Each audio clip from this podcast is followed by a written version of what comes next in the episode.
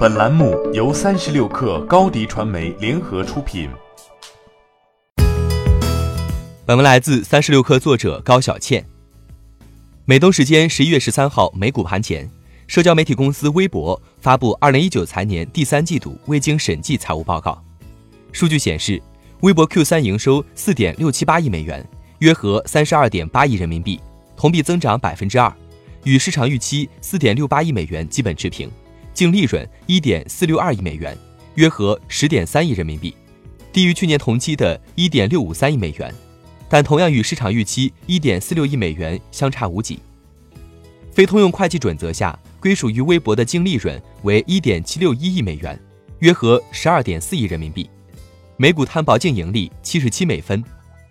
用户数据方面，月活和日活同比和环比均有增长。截至二零一九年九月，微博月活为四点九七亿，较上年同期净增约五千一百万，其中移动端月活占比为百分之九十四，日活为二点一六亿，较上年同期净增两千一百万。微博首席执行官王高飞表示：“我们对用户规模和活跃度保持持续的增长势头感到满意。不过上一季度微博月活为四点八六亿，日活为二点一一亿，相比而言增速已经放缓。”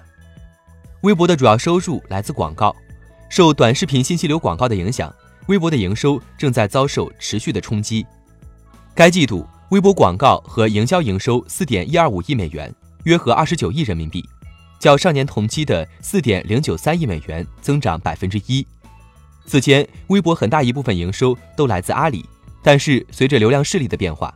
如今淘宝与抖音建立了更为紧密的合作，比如签订了七十亿元的合作年框。在这方面，微博很早就已经感受到了压力。由于受平台本身特质的影响，微博并没有用自身流量孵化出颇有竞争力的产品，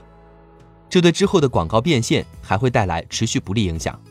不过，当下的微博还是选择从社交产品方面发力，先后推出绿洲以及 ADA 社区。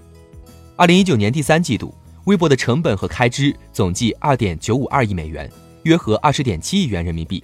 上年同期为二点九八二亿美元。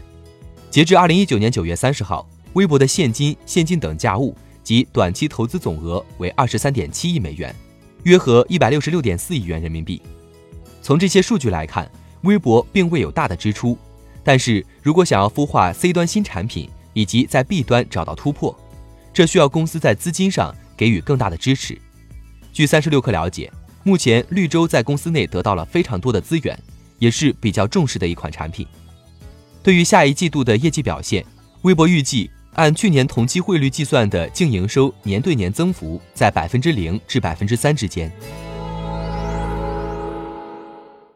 欢迎添加 baby 三十六克 b a b y 三六 k r 加入克星学院，每周一封独家商业内参，终身加入学习社群，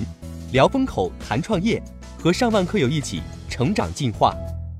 高迪传媒，我们制造影响力。商务合作，请关注新浪微博高迪传媒。